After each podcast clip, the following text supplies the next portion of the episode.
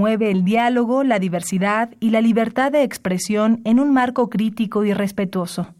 Los comentarios expresados a lo largo de su programación reflejan la opinión de quien los emite, mas no de la radiodifusora. Esto es Tiempo de Análisis. Esto es Tiempo de Análisis. Una coproducción de Radio UNAM y la Facultad de Ciencias Políticas y Sociales. Tiempo de Análisis. Política. Debate. Cultura. Sociedad. Economía. Periodismo. Movimientos sociales. Opina. Debate. Discute. Analiza. Tiempo de análisis. Un espacio donde con tu voz construyes el debate.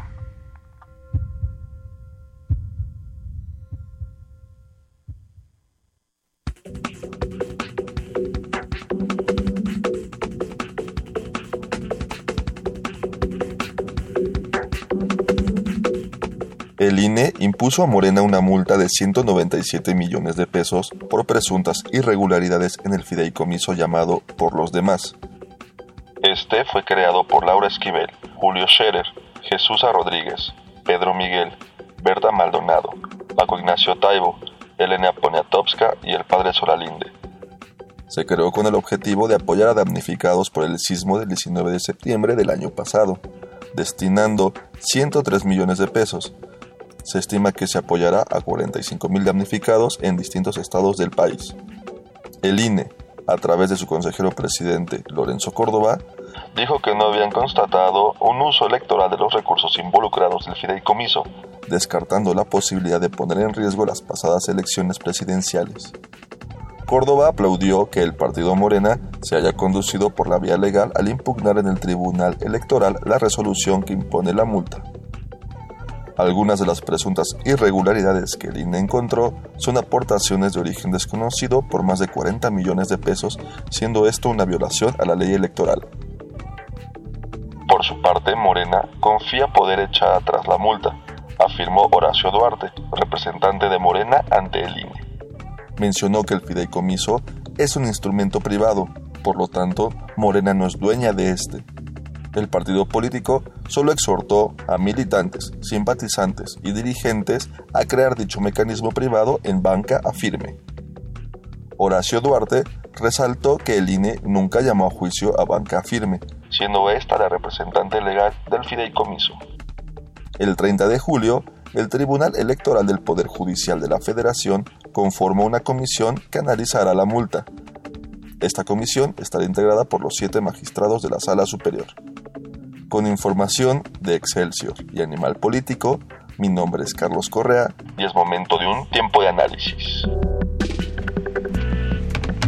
Buenas noches, les saluda Elías Lozada, esto es Tiempo de Análisis, programa radiofónico de la Facultad de Ciencias Políticas y Sociales. Estamos transmitiendo a través del 860 de amplitud modulada y también vía internet en www.radionam.unam.mx. Nuestros teléfonos en cabina son el 55 36 89 89 y la sin costo 01 800 505 26 88. También nos pueden hacer llegar sus comentarios en nuestra cuenta de Twitter, arroba tiempo de análisis. Esta noche en el programa hablaremos sobre la multa impuesta a Morena por el fideicomiso por los demás, 197 millones de pesos de multa. Además de que hoy precisamente primero de agosto se cumple un mes de la victoria de Andrés Manuel López Obrador en las elecciones presidenciales. Para hablar sobre estos temas tenemos a la doctora Carla Valverde, ella es profesora adscrita de Centros Estudios, de Estudios Políticos y doctora en Ciencia Política por la Facultad de Ciencias Políticas y Sociales y también al doctor Josafat Cortés, él es doctor por, en, Ciencias Sociales por Flaxo y también es profesor de tiempo completo en nuestra facultad. Eh, buenas noches y muchas gracias por estar aquí. Al contrario, muchas gracias por Buenas la invitación. Noches. Buenas noches. Bueno, empecemos. Eh, tenemos el tema ya de hace unos días que habíamos propuesto para este programa, que es la multa del INE hacia Morena, en este caso, este, por el fideicomiso, por los demás y por lo que vamos a desmenuzarlo.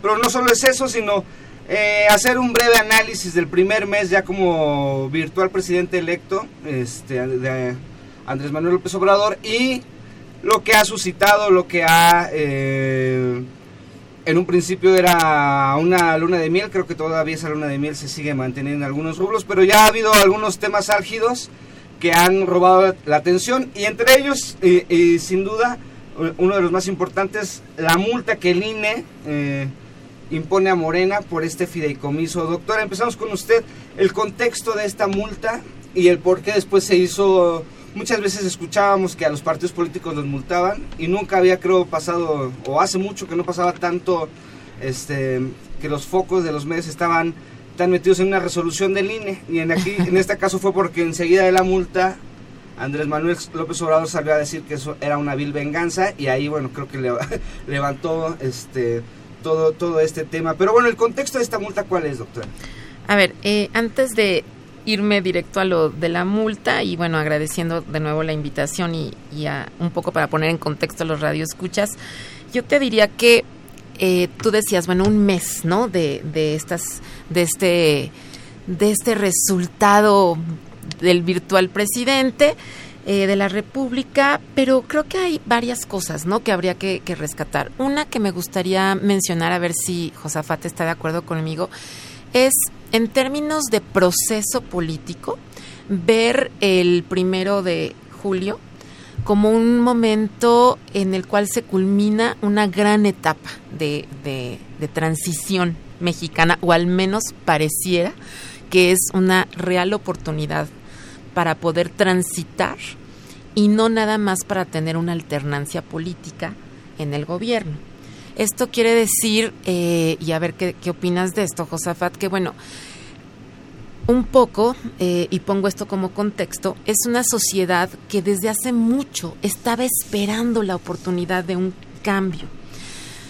Nadie tiene una bolita mágica y no podemos saber si se va a lograr ese cambio, es decir, porque bueno, no hay tampoco este Andrés Manuel es mago y podrá este aunque sea eh, aunque reciba su, su, constancia de mayoría y sea tome posesión en, diciembre, de todos modos él no es mago y no va a poder cambiar eh, las cosas con, en un minuto y de la noche a la mañana.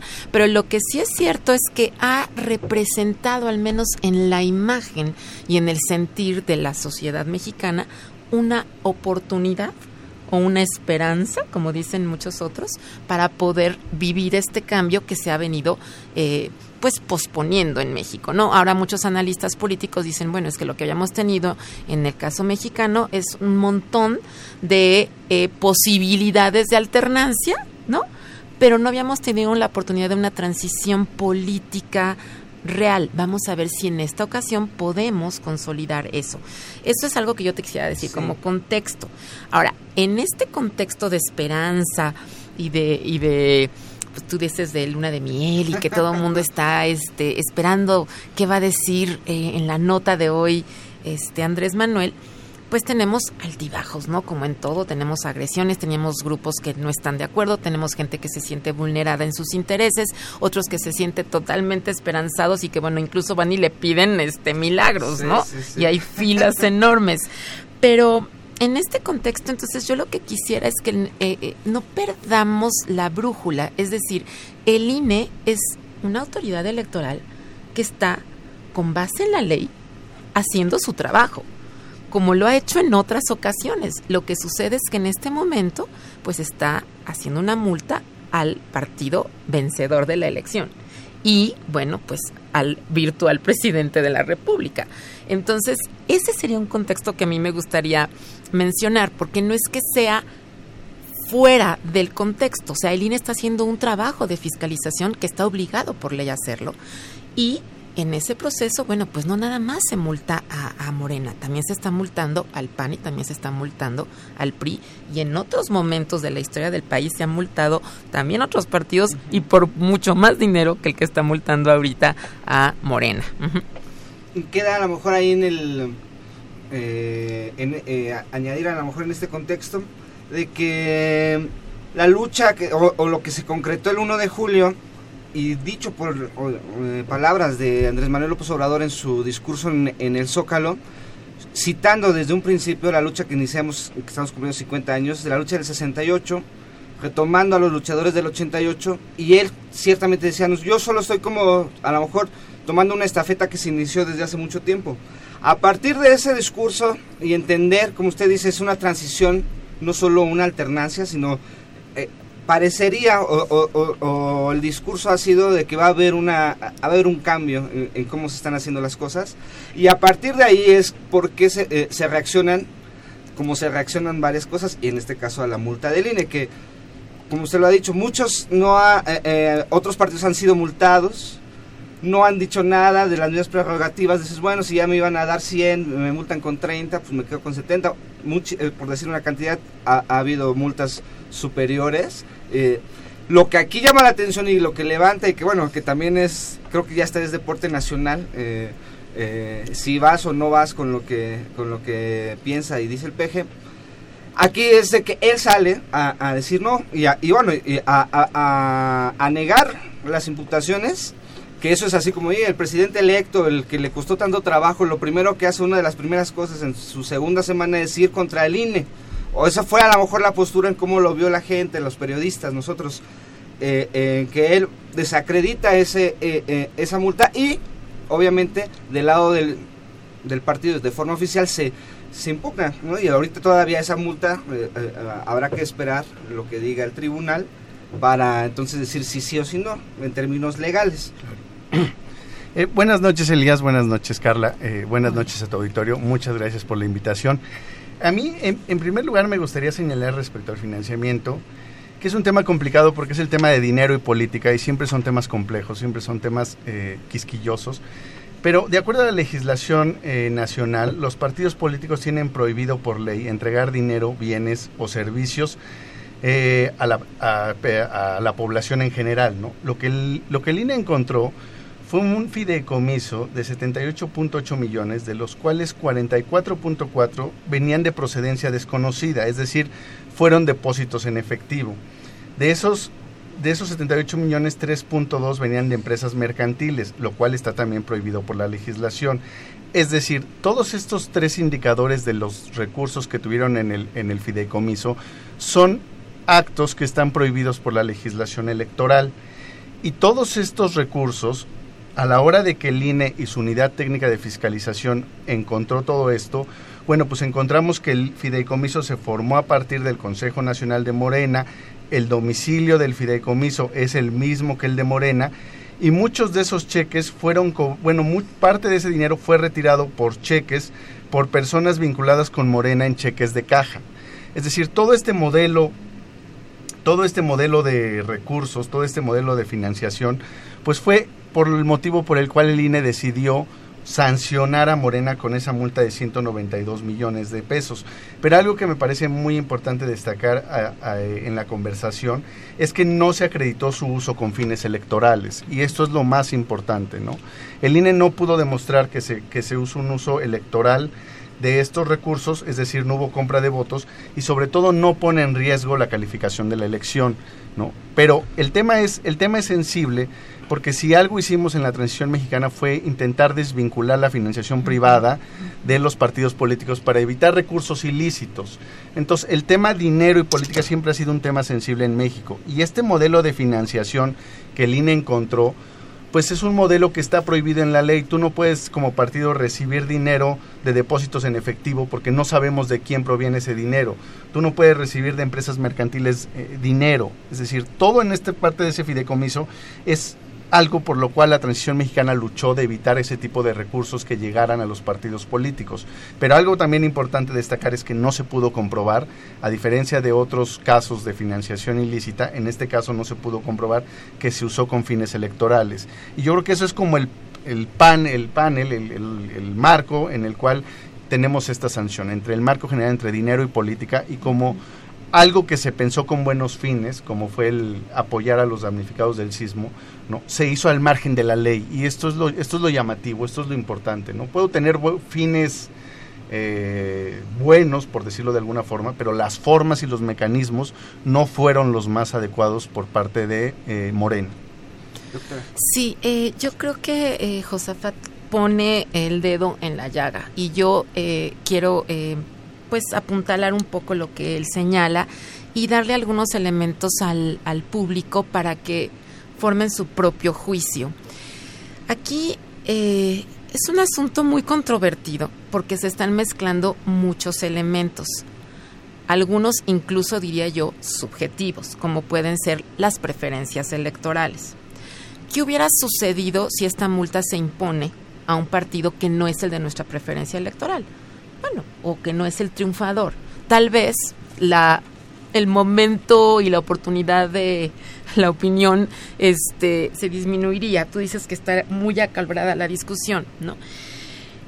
Si si los partidos en su momento lucharon y el INE logró generar una nueva eh, ley eh, electoral que hizo justo lo que señala eh, Josafat, buscar mecanismos que nos garantizaran que podía haber un instituto que de manera imparcial, vamos a ponerlo entre comillas, va a fiscalizar los recursos públicos que se le dan a los partidos para que ellos hagan pues sus gastos y sus prerrogativas, ¿no?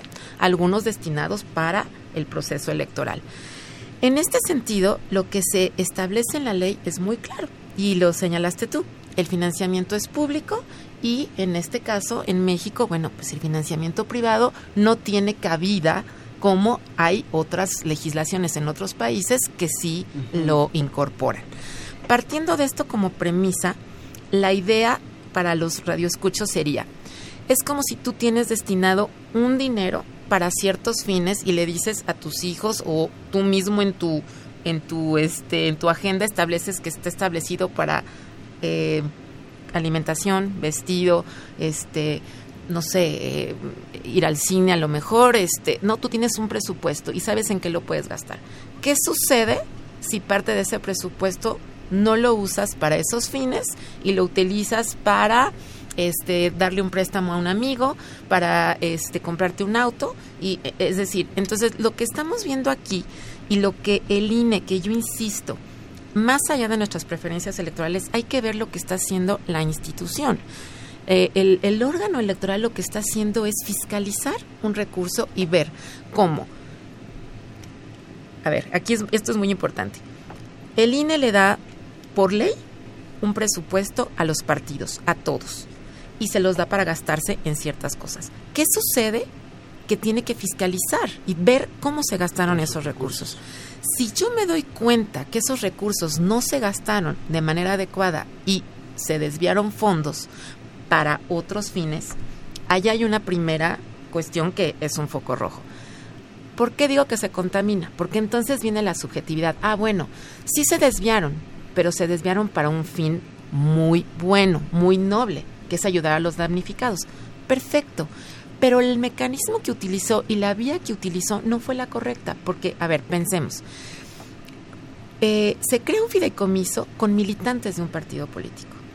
Y esto hace que, bueno, desde ese momento haya un conflicto en términos, y aquí vuelvo a preguntarte, Josafat, legales, porque bueno, como individuo yo tengo el derecho de asociación, como yo quiera puedo formar un fideicomiso, es decir, tú Elías lo puedes formar, tú también Josafat y yo también, y podemos hacer un fideicomiso y gastarnos nuestro dinero en lo que queramos. Pero ¿qué pasa cuando ese recurso venía etiquetado, por decirlo de alguna manera, para otra cosa? Pues resulta que, por ejemplo, a ver, yo se lo regreso al INE, el INE se lo regresa a Hacienda, ¿Y cómo le hace el INE? ¿Le gira instrucciones a Hacienda para que se lo dé a los damnificados? No puede. La ley electoral no establece ese mecanismo. Entonces, como eso no se podía hacer, se les hizo muy fácil pues hacer un fideicomiso, que algunos de sus militantes hicieran un fideicomiso, se manda ese recurso y bueno, claro, ahí es donde está el, el, problema. Que la, mm, digo, y la cuestión, y a lo mejor estaremos a unos días de que el tribunal resuelva, es los que defienden este fideicomiso y, muchas plumas han salido a, explicar o a, detallar es que recursos públicos no se utilizaron cerca de los ochenta y tantos millones de 87 millones de, pesos recaudados y que no se, no, eh, no, se, no, se ha comprobado que el INE no comprobó que eso fue un dinero público. ¿Qué es lo que dice Josafat? No se comprobó. o sea, O sea, el, el, de- el- gran parte del financiamiento, el problema viene que viene de depósitos en efectivo. Sí. ¿no? Y ya están comprobados, Es- 50 los mil. videos que subieron, todo sí. donde, ¿no? O la Ese- gente que está recibiendo el dinero en de- de- de- efectivo. pero eso, el- al hecho de tener un depósito en efectivo, No tú no sabes de dónde viene ese recurso. Ni a dónde va. Ni dónde va. ¿no? Y luego, el otro tema es que también se recibió de empresas mercantiles. El tema ahí es que eso está prohibido por la ley. Ujú. ¿No? Se permite ese esquema de financiamiento. Ahora bien, esta es una falta administrativa, pero el, tema fundamental aquí, hay, dos niveles. Violaste la legislación electoral, te eres acreedor a una sanción. La disputa en la conversación, me parece, es que la gente de Morena está haciendo alusión a que era un financiamiento o que era un modelo, eh, un asunto privado, ¿no? entre privados y por los cuales el INE no podía intervenir, por decirlo de alguna forma, porque no tenía las facultades. Sin embargo, lo que INE acredita es que el fideicomiso se crea a partir del Consejo Nacional del Partido, Exacto. ¿no? Los, los que llevan el fideicomiso son líderes del Sí, partido o militantes, del partido. El domicilio del fideicomiso es el mismo domicilio que tiene Morena y muchos de los cheques que se cobran en caja de ese dinero son militantes de Morena. Entonces, los participantes son mm, militantes de Morena y, el partido como institución.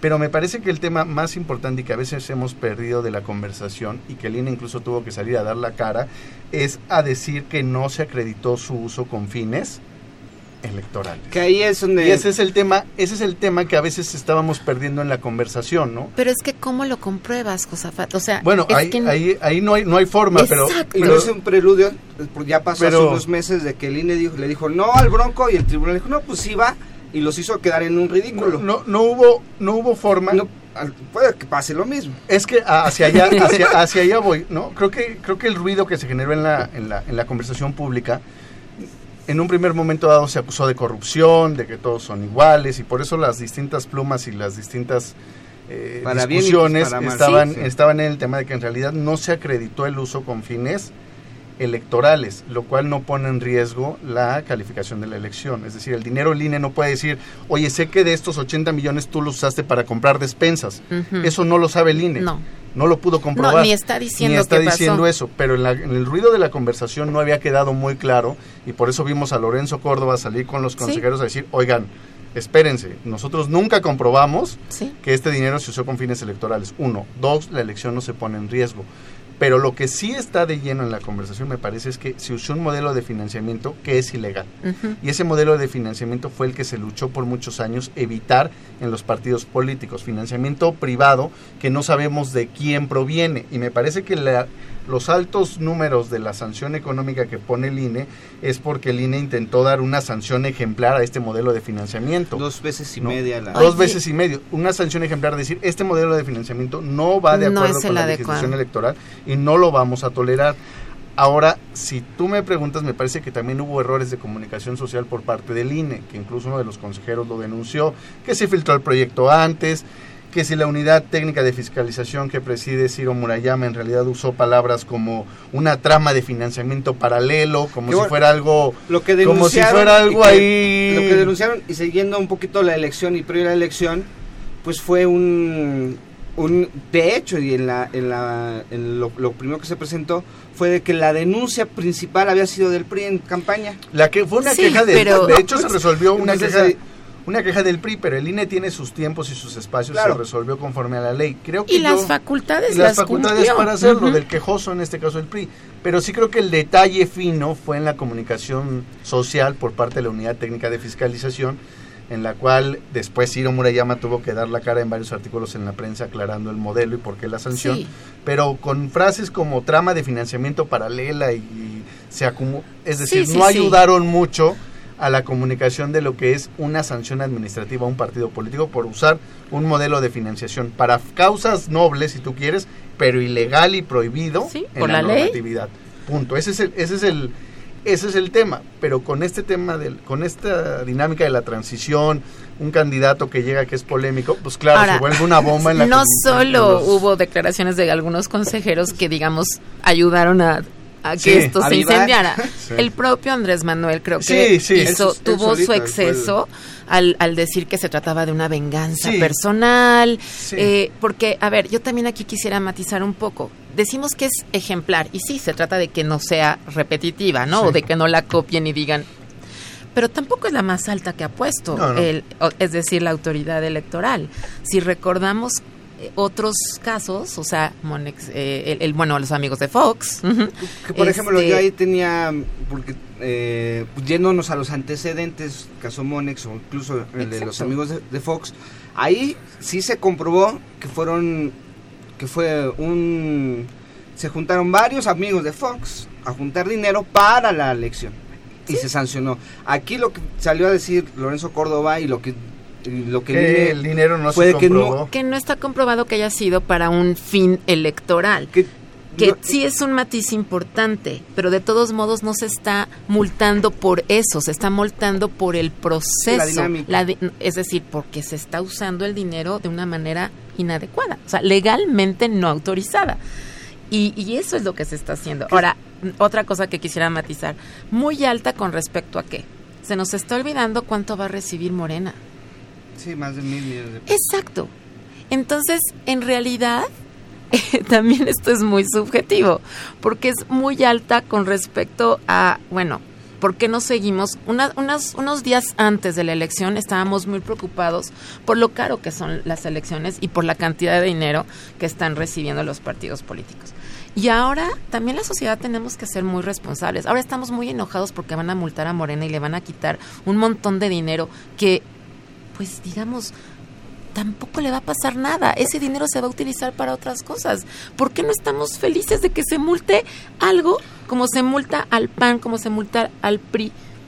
Y de que se recupere ese dinero para otros fines. O sea, a lo mejor es dentro de esta misma transición política a lo que nos enfrentamos, porque usted dicen cuántas veces eh, eh, el Monex después de la elección con Enrique Peña Nieto en 2012 se comprobó, se multó y no pasó mayor y la indignación fue enorme. Aquí la diferencia que yo veo es de que Morena, encabezado por su líder virtual presidente, sale a decir no, o sea, ustedes nos quieren tachar de corruptos y, y, y, políticamente recuerden y vamos a, a 2003 al caso del desafuero, porque también fue un desacato a la ley, ahí, o sea, igual rompió la ley, fue, o sea, una irregularidad, lo que sea, fue un desacato un juez. Y bueno, lo que se hizo, yo creo que de ahí fue el, el pináculo para iniciar esta carrera presidencial, que le tomó más de 12 años.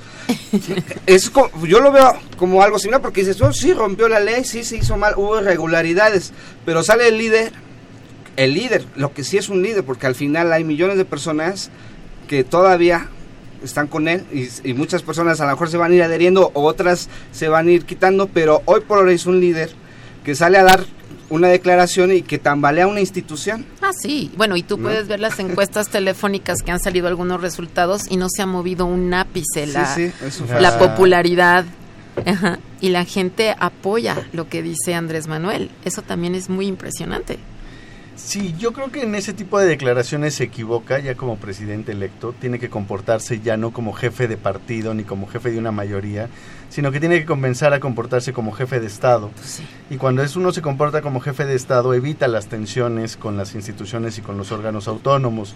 Pero también es un hombre que viene de la movilización social, Sí, que yo- lo suyo es el meeting, que lo suyo es estar en el templete, que lo suyo es estar recorriendo el país y es un hombre que está dispuesto a defender la elección y la legitimidad que trae y que comete este tipo de errores. A mí me parece que en la calentura del en la calentura del mo- así, en la calentura del momento sale y dice me están acusando de que soy igual y creo Sí. que ahí el trabajo que viene para su director de comunicación social es saber en qué momentos realmente dar la batalla que Yo- la va a tener que dar Y, y bajarle, y en ¿no? qué Es- momentos en qué momentos tener cierta cautela y no generar eh, tensiones innecesarias con los órganos autónomos porque al final del día él ya no es jefe de una mayoría ya no es jefe de un partido ya no es un candidato en el templete ahora es el jefe del Estado mexicano Sí. bueno lo va a hacer ahorita es candidato electo y como jefe del Estado mexicano tiene que comenzar a comportarse con cierta Como cautela tal, claro. Ahora él va a tener un perfil distinto de estos presidentes un poco más acartonados o un poco más institucionales, más institucionales, más siempre en el discurso. Él parece ser que va a tener un discurso más eh, que está dispuesto a enfrentarse a las adversidades con un tono con un tono distinto y lo, lo, lo vamos a ir viendo en los próximos meses. Una duda, no sé si razonable o sustentada, me ha tocado cubrir conferencias de la forma en cómo se separa o, ve a la prensa. a mí dudo demasiado que sea una persona como lo que tú dices, una persona institucional, que a partir del primero de diciembre me lo metan en teleprompter. no, no, no, nunca ha sido así. Y, su, clave de su éxito o parte de su éxito es, no ser así. eso. Claro. yo lo que me refiero que decía como jefe de Estado, que sea cauto con las palabras. no, no, en cuanto a su estilo, porque su estilo es lo que lo ha llevado al éxito. Es Tener un trato más, más cordial, más cercano. En esto mismo que tú dices de que debería de ser un poco más mesurado en algunas declaraciones, está el otro tema que tú mencionabas, la descentralización, por ejemplo. Ha tenido que bajarle y han tenido que bajarle otros, porque tú no puedes llegar con un discurso de voy a descentralizar la administración pública y todas las muchas secretarías se van a ir fuera sin tener un plan, ¿no? Una estrategia para hacerlo. Y bueno, yo recuerdo la, declaración de este Moctezuma Barragán diciendo el primero de diciembre despacho en Puebla, ¿no? Sí, sí. El que, digo, ahí tenemos el antecedente del INEGI. Claro. Eh, en los años 80, cuando, se, cuando fue a, Aguascalientes, fue todo un proceso. Seis años tardó. Que los críticos, en esa, o sea, los, en esa parte de la crítica, es decir, que sale más caro, ¿no? Porque uno a, primera instancia dice, híjole, una descentralización por el bien tanto de los chilangos, que somos muchos, que ya dices, híjole, hay que... Sí. Y tanto de las dice, sí, van a, la Secretaría de Turismo a Chetumal. Cuando uno va a Chetumal, dice, hijo, yo creo que sí va a ser, eh, en el discurso, benéfico para los quintanarrenses, que llegue una, o que llegue a Campeche tal, o que llegue a Sonora tal, pero en el proceso, que el, el, contexto del INEGI fueron seis años, y el costo es, ah, cabe preguntarse qué es más barato o, si no eh, sale más caro. Aquí lo que también hay que ver es lo político y la política, ¿no? Eh, él en términos de de lo que de la imagen que representa, bueno, pues todo el mundo está esperando a ese Andrés Manuel contestatario, combativo, ¿no? Y él eso es lo que lo que aprovechó. Entonces, claro, sus declaraciones todo el tiempo tienen este tinte. Eso está bien para una cierta población y para un cierto momento sin embargo, no puedes quedarte solamente en ese en esa parte. Sí, llega la acción y es diferente al discurso. Eso en un primer momento, chance. Lo que pasa es que esta transición para que él tome eh, posesión, bueno, pues son cinco meses, ¿no? Es muy larga, demasiado larga. Demasiado. Entonces tú puedes echarte ese rollo, y lo voy a decir como discurso, ¿no? Para tener este, a la gente pues contenta en el discurso, pero Ahora, los hechos es lo que va a demostrar y ahí es donde tiene que ser un poco más mesurado porque tiene que decir el cómo. Yo puedo levantarme todos los días y dar mi, mi, speech? en la tarde y, decirles a todos lo que quieren escuchar, pero después la gente ya no va a querer escuchar, va a querer saber qué se hizo A, B o C. Ahí es en donde entra la parte del político, o sea... Y que vamos a entrar a la parte del cómo, de lo que ha hecho en este primer mes eh, porque no solo es eso, por lo último, los nombramientos en CFE y en Pemex y otros, algunos temas. Tenemos que ir a nuestra primera pausa.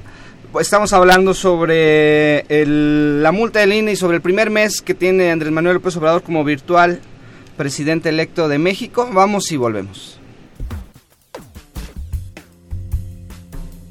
México es un país con gran diversidad de personas nuestra sociedad está constituida por diversos grupos y diversas minorías que por prejuicios, ignorancia, estereotipos o elementos religiosos y culturales son discriminados, vulnerados y violentados de diversas formas. Estos grupos van desde mujeres, grupos religiosos, grupos étnicos, personas con discapacidad, migrantes y adultos mayores, solo por mencionar algunos. Pero, qué es la discriminación y cómo afecta a la vida de las personas que sufren estos actos? La discriminación es una práctica cotidiana que consiste en dar un trato desfavorable o de desprecio inmerecido a determinada persona o grupo, que a veces no percibimos, pero que en algún momento la hemos causado o bien recibido. La discriminación excluye a quienes la sufren de las ventajas de la vida en sociedad con la consecuencia de que éstas se distribuyen de forma desigual e injusta. La desigualdad en la distribución de sus derechos, libertades y otras ventajas de la vida en sociedad provoca a su vez que quienes son sujetos a estas son cada vez más susceptibles de ver violados sus derechos en el futuro. Los efectos de la discriminación en la vida de las personas son negativos y tienen que ver con la pérdida de derechos y la desigualdad para acceder a ellos, lo cual puede orillar al aislamiento, a vivir violencia e incluso, en casos extremos, a perder la vida.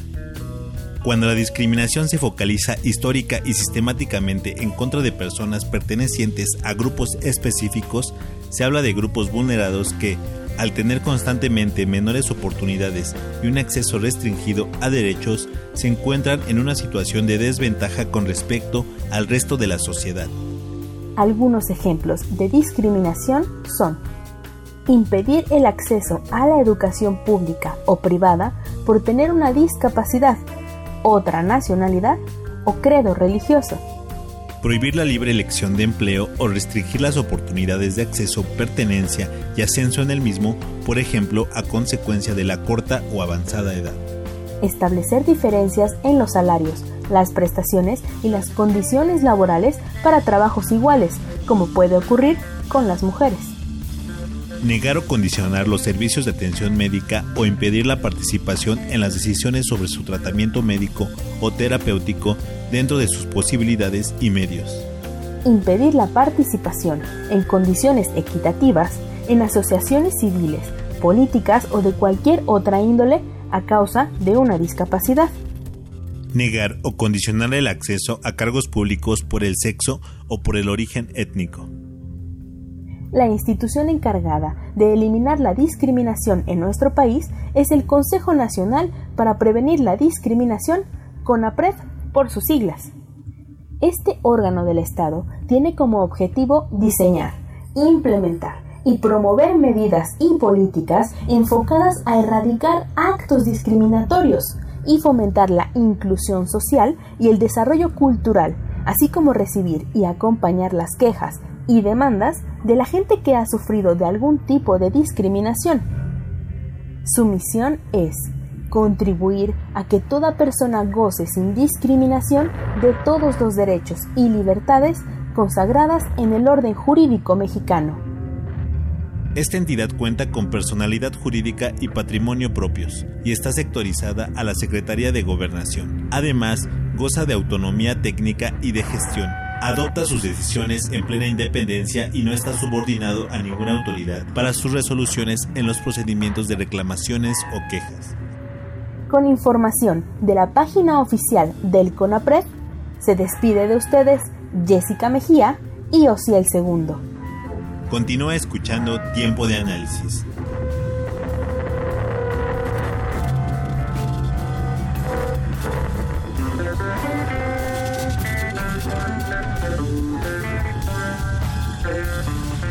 Estamos de regreso en tiempo de análisis. Estamos hablando sobre la multa impuesta a Morena por el fideicomiso por los demás y estamos hablando también sobre el primer mes ya como virtual presidente electo, Andrés Manuel López Obrador. Los temas álgidos que cada semana, cada tercer día nos tiene eh, con un nuevo tema en la agenda.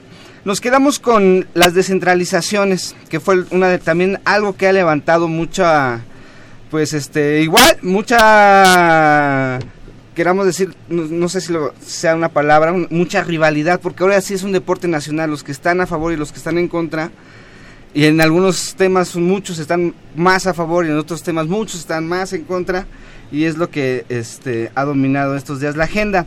La descentralización, doctora. Eh, sí, tiene muchas aristas, es que son muchos los temas que tienen por un lado dices, híjole, ¿quién puede estar en contra de una descentralización? Sobre todo cuando esta ciudad está colapsada. Lo que necesita Lo que necesita es de verdad descentralizarse. Pero es muy fácil hablar de la descentralización, pero como terminamos hace rato antes del corte, ¿cómo hacer la descentralización?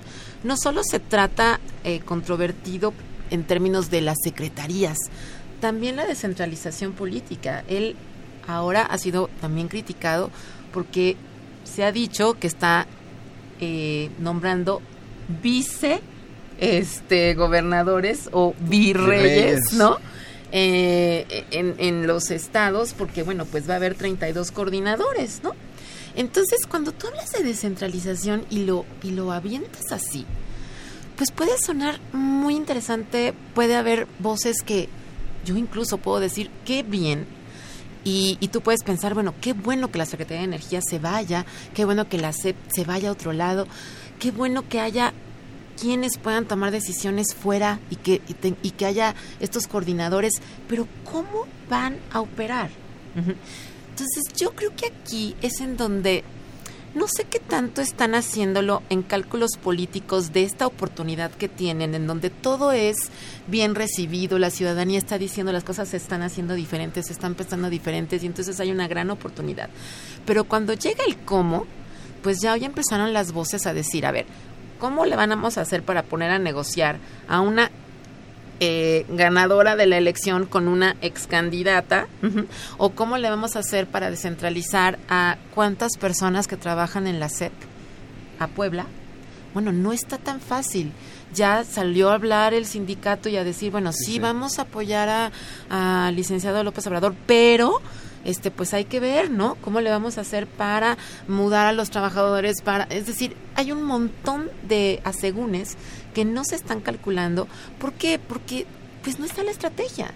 Entonces, hay que hablar de, de, las estrategias y hay que analizar las cosas y creo que en esto no han sido mesurados. Creo que están más en la oportunidad de dar a conocer las noticias que de establecer un cómo.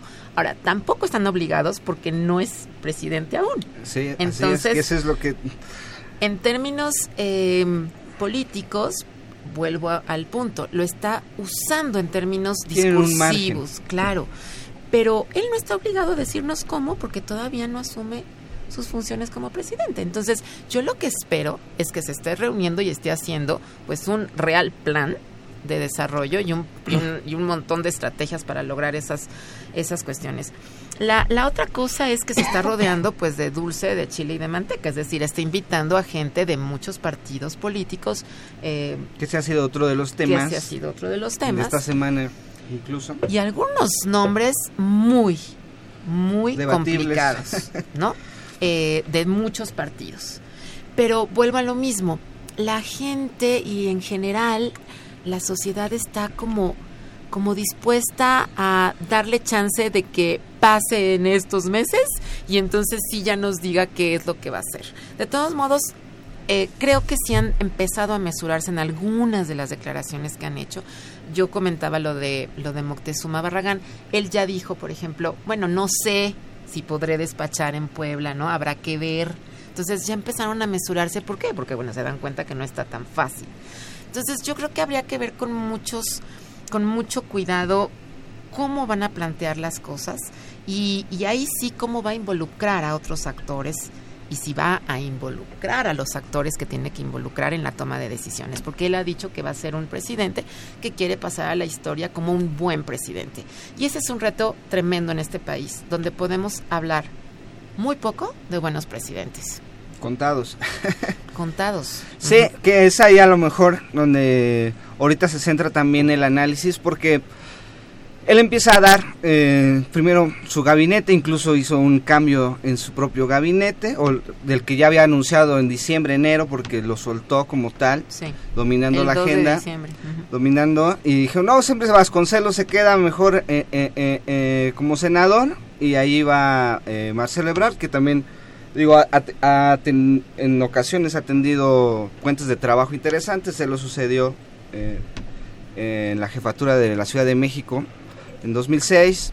Eh, eh, Marcelo fue el que en algún momento fue el primero en, en, candidatearlo para el 2012 porque él fue el que se bajó, no, tuvo, renunció antes de cualquier disputa, antes de cualquier, este, en octubre del 2011, recuerdo bien, para que no hubiera como ese conflicto de que quién va ahora por la izquierda, ya se habían, no sé, puesto de acuerdo, y ahora desde un año desde un año antes empezó a trabajar en el norte del país, que es donde Morena, el PG no tenía esa esa fuerza. Lo que pasó el 1 de julio, pues a todos los actores políticos los deja eh, en una en un panorama que no habíamos visto, o no recientemente y no en una en una transición democrática que queremos creer, ¿no? Porque a lo mejor lo habíamos visto en los años 70, en los años 50, pero no era un México democrático. Entonces, ese, e, e, ese margen que tiene, eh, el, cómo, el cómo ganó, con cuánto ganó, pues a lo mejor ahorita lo está aprovechando. A, forma de ver, a lo mejor hay puntos como la descentralización que dices, bueno, lo mete a, debate, lo del nuevo aeropuerto que se dice que en agosto vamos a ver este si sí o si no, lo, lo, lo mete a debate, el dictamen, lo mete a debate, pero yo sí, bueno, a mi forma de ver, está metiendo a debate lo que ahorita se puede comentar. Hay otras cosas que no lo está metiendo a debate. Por ejemplo, la seguridad, que es algo, que es un tema que primordial, que lo puso antes que la economía, ¿no? En, en su última campaña y que ahí es donde dices, híjole, ahí sí todavía no ha soltado gran cosa. Algo que a mí no lo soltó él, pero que a mí sí eh, mm, me deja claro de dónde viene cuando Sánchez Cordero dice, vamos por la, legal, por la legalización como vía de pacificar al país. Eso no creo que haya sido de, su ronco pecho de, de la exministra, sino de, de un plan que, se, o sea, si uno lee más o menos el programa que ya tenían desde las elecciones pasadas, pues en eso no han ahondado porque son temas espinosos, porque son temas que no son tan fáciles, como ustedes dicen, no es una varita mágica, a ver, llegar y baja la violencia en este país, el cómo, ¿no? Y a lo mejor lo que ahorita estamos entretenidos, pues es en los temas que a lo mejor él puede soltar sus siete grandes o, o, primeras grandes acciones de gobierno, que es mucho desarrollo de infraestructura y que a todos nos gusta eso, pero a lo mejor otros temas pues se los va a tener reservados y a lo mejor también es estrategia política, porque al final recordemos que ahora mismo es, lo que está haciendo es más política que acción. ah, bueno, a mí lo que me parece que es muy llamativo y que es de resaltar es como, a diferencia de otros procesos de otros procesos de nuevos presidentes, está en la discusión pública sus decisiones y el gabinete. Es decir, esta discusión y esta misma conversación de que si el tren Maya sí, que si Bartlett sí, que si la descentralización, en procesos anteriores no la habíamos tenido. Pero hoy en día tenemos una conversación pública sobre lo que hace el presidente, sobre lo que dice, sobre a quién nombra, sobre cómo lo nombra. Y eso me parece que es muy llamativo y sintomático de la nueva forma de gobernar, pero también que favorece a la democracia, de estar cuestionando cada una de las decisiones, de estar vigilando los nombramientos, de estar interrogando al presidente sobre por qué hace o no hace determinadas decisiones. Y eso antes en la conversación pública era totalmente opaco. El presidente ganaba y se ocultaba entre que estaba en la transición y de, de repente sabíamos del gabinete y sabíamos cómo iniciaba el gobierno. No teníamos una conversación pública de sus medidas. Y este hecho a mí me parece que es muy llamativo y muy sano para la democracia mexicana en un primer momento. Ahora, respecto a lo que tú dices de la violencia, a mí me parece, a diferencia de lo que tú consideras, que desde la campaña siempre hubo una lógica de López Obrador de decir voy a atacar la violencia desde las causas de la violencia y para él la, la violencia es generada por condiciones de desigualdad social en el país, Así es. ¿no? Entonces, él lo, con los planes que ha anunciado y que podemos conversar hasta el día de hoy, pues los planes son de infraestructura. Los planes de infraestructura están, están y becas a jóvenes, que son los que ya anunció. ¿no? Las becas a jóvenes y los planes de infraestructura tienen un, un fin muy claro, que es generar condiciones de trabajo, generar condiciones educativas y generar sobre todo abatir la desigualdad en el sureste del país, ¿no? Y a mí me parece que ahí es donde está, digamos, que el primer eslabón de su distinta estrategia en materia de seguridad, generar desarrollo en el país para minorar las condiciones que están favoreciendo la criminalidad. A mí me parece que ahí va donde, donde va la primera propuesta de, de seguridad. Después, claro, falta ver que todo es lo que estamos intrigados todos, de ver cómo se va a operacionalizar la ley de amnistía en el Congreso.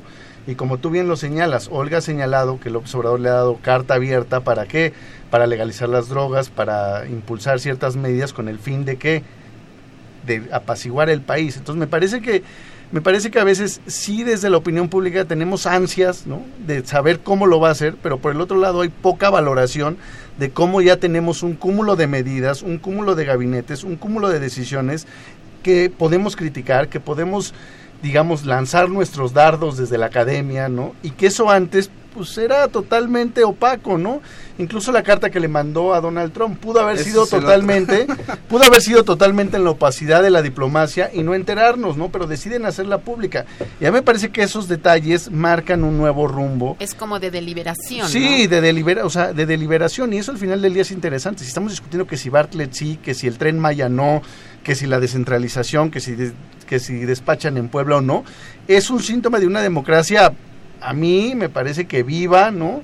Me parece que más que un autoritario tenemos un perfil que quiere deliberar, no sé si lo vamos a hacer bien o no, pero a mí yo estoy viendo yo estoy viendo estos síntomas que creo que favorecen a la democracia y nos favorecen a todos en un contexto de una sociedad civil que cada vez queremos tener más, participación e interrogar más al gobierno, pero también enterarnos de lo que está haciendo, ¿no? Interrogarnos, ahora vienen los cómo, pero en este momento me parece que la deliberación a mí en lo particular me parece que es sana. Ahora, también lo que sucede es que, fíjate, somos una sociedad que queremos participar, pero que no participamos. Porque si te das cuenta, eh, Josafat, pensemos en el presupuesto participativo. Sí. Es un ejercicio de consulta para que los ciudadanos propongamos proyectos en nuestras delegaciones y se participa en el 2%. Sí, sí. Entonces, existen X número de mecanismos de participación y no los utilizamos, pero queremos participar. ¿Quiénes somos los que participamos? Esa es otra de las cuestiones. En un país con tanta desigualdad y con tanta pobreza, pues hay gente que no participa porque no puede. Porque ni se entera que puede ni participar. se entera o porque de verdad no tiene las condiciones para participar. Entonces, lo que tenemos es una sociedad que se vuelca, vamos a ponerlo entre comillas, a las urnas y decide por un cambio lo que está buscando es que las cosas se hagan diferente. Y yo creo que en este sentido, pues esa es la ventana de oportunidad. ¿Cuánto va a poder cambiar eh, o cambiarse a un país en seis años? La verdad, muy poco. Las inercias institucionales que traemos son tremendas y la posibilidad de cambiar algo es difícil. Pero si todos hacemos con un granito de arena un cambio, yo creo que se pueden hacer muchas cosas. En este sentido, a mí me parece que lo de la deliberación, al menos en mi punto eh, particular, eh, tiene que ver con esto. La gente dice, pero yo qué voy a opinar sobre el aeropuerto? ¿Por qué me van a preguntar algo que es tan técnico? A ver, hay otros países donde la deliberación es todos los días, todo el día. Hay plataformas electrónicas para opinar de todo. No se trata de si la gente es madura o no madura. ¿Cuántas veces escuchamos, Josafa, tú y yo, a nuestros profesores decir, es que la sociedad no está preparada para el cambio político en México? A ver, somos una, somos una democracia joven. Somos una sociedad que no está preparada. Es que yo no creo que eso sea cierto. Las sociedades pues nunca están preparadas o siempre están preparadas. Los cambios. Siempre están cambiando. Exacto, los cambios son permanentes. Tienes que adaptarte al cambio y claro que hay personas preparadas y claro que las sociedades avanzan y son dinámicas. Si no fuera así, pues no estaríamos hoy aquí discutiendo lo que está sucediendo. Entonces, a mí me parece que esos son argumentos demasiado estáticos que no le permiten un, un sano movimiento a las cosas. Y tenemos que, que, que pensar que los medios de información, las nuevas tecnologías, lo que nos hacen es justo eso, son más vertiginosos los cambios, son más rápidos los cambios. Y la información, bueno, pues se mueve a todo, ¿no? Sí, hemos... Y digo, lo, y lo decimos porque aquí en el programa hemos tocado esta transición por años, nos ha tocado... Eh, pues cubrir elecciones, nos ha tocado eh, tener programas académicos comentando sí y no y a veces, igual de forma personal, veo que iniciamos con las expectativas, el programa las expectativas de Andrés Manuel, si cumple a lo mejor un porcentaje, vamos a llamar el 30% de lo que tantos se espera o se, prometió, a lo mejor eso ya sería un cambio tangible. Ya no, sé, ya no sabría decir si es un gran cambio, o, pero es un cambio tangible si él, eh, eh, si las propuestas, las promesas de campaña y de, y de su movimiento, porque más que una campaña es un movimiento, se, se hacen viables, porque al final también no son, o sea, no, no tienen una, varita, una varita mágica porque enfrente tiene poderes fácticos que siempre han existido, como el, los intereses privados de grandes empresarios, como el crimen organizado, porque quiero ver qué es lo que, o sea, que eh, eh, eh, ese es el, para, a, el, gran reto, ¿no? De, decir, híjole, nuestro país en los últimos dos años, ¿en, qué momento lo perdimos en, el tema de la seguridad? No lo sabemos, pero ahorita tenemos cifras y que no se habla mucho en el tema en los medios, en los, en los medios nacionales, por política de este sexenio. Y a lo mejor es ahí donde eh, habría que apuntar, y digo, lo hemos tocado, será el primero de diciembre cuando entonces sí, el, el discurso se tiene que volver a acción, y cada vez más, y estamos, bueno, e- e- en ese proceso, pero cumpliendo a lo mejor la mitad, y ya sería mucho, por las grandes expectativas que se han hecho. Ojalá. no sé, Josafat. Yo de las expectativas del nuevo gobierno, o yo creo que, sí, como bien dice Carla y tú lo comentas, a veces pues, uno puede tener grandes expectativas, pero es difícil operacionalizarlas y llevarlas a cabo en un plazo de, de seis años. Pero a mí me parece que, a mí me parece que si en estos seis años se logran los proyectos de infraestructura, se logra la reducción de los salarios de los altos funcionarios y se logra abatir la desigualdad mediante educación y becas, me parece que estamos hablando de que el gobierno estaría cumpliendo medianamente un plan de gobierno, ¿no? Sobre todo sería palpable, ¿no? Palpable en el sentido de que la gente vería la infraestructura, ¿no? veríamos que los funcionarios no se conducen con una soberbia como se han conducido Siempre. los- siempre, ¿no? Con salarios bajos y sobre todo el tema pendiente es la es el tema pendiente de este país es la desigualdad social, ¿no? Si vemos en ese tema avances, Sí. ¿no? Si vemos en ese tema avances medibles, lado. a mí me parece que, no sé si decir que el gobierno de López Obrador cumplió, pero sí me parece que hubo un avance, ¿no? No sé de qué magnitud, pero si cumplimos en infraestructura, en la desigualdad y en el- los índices de criminalidad, a mí me parece que el gobierno estaría...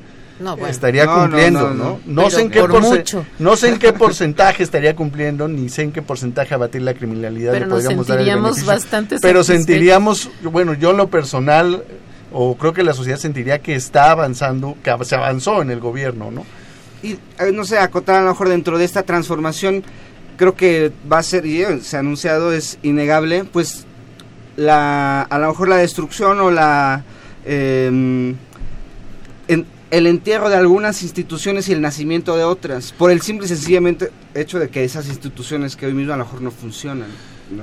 Pues sí, y fíjate que a mí de las expectativas también va a ser muy interesante ver este sexenio, la reconfiguración de los partidos políticos de oposición. La como el- la como el, como el PAN y el PRI, ¿no? A eso va a ser la inter- lo interesante de ver la expectativa de que también el país y al mismo López Obrador le hace falta una oposición vigorosa, Claro. fuerte, Ojalá, ¿no? un contrapeso. Ideológica. que el contrapeso Eh, no sea el poder económico. e ideológica, ¿no? este caso. Y a todos nos hace bien una oposición ideológica, no solo en términos de en términos de contraponerse a todos, sino una oposición y eso va a ser lo interesante ver cómo se reconfigura el PRI y el PAN en este sexenio frente a un presidente que parece que va a tener el respaldo popular estos tres años. Veremos cómo le va después, pero pero lo interesante es también Llega es con eso, una gran ver cómo se reconfigura la oposición y qué expectativas tiene de crecimiento local Morena, ¿no? También habrá que verlo como en las Sí, próximas elecciones el- a ver cómo le va a ir en manera de gobernadores. Sí, porque además llega con una fuerza Pues, política que no había habido en años, ¿no? Sí. Yo, yo estoy muy de acuerdo con lo que, con lo que señala eh, Josafat y me parece que estos elementos que él señala nos hacen pensar que estamos en un momento de oportunidad, Exacto. en un momento de oportunidad de cambios. Si se cumplieran al menos esas tres, yo también, junto contigo, saldría, bueno, o sea, estaría feliz. ¿Por qué? Porque esos son problemas reales y estructurales de la sociedad mexicana desde hace muchos años que la verdad hemos venido reproduciendo, reproduciendo, reproduciendo y no se ha atacado, yo siempre lo he dicho, no se ha atacado lo estructural, se ha resanado la pared, pero las fisuras están completamente abiertas. Exacto. Entonces, esas venas abiertas tienen que atenderse y yo creo que hay una gran oportunidad. Yo también le diría a los radioescuchas que los ciudadanos tenemos una gran responsabilidad. Ya no somos sociedades en donde tenemos que sentarnos a esperar que todo se resuelva. Nosotros también tenemos una gran responsabilidad como ciudadanos y tenemos que ejercer nuestros derechos y nuestra ciudadanía.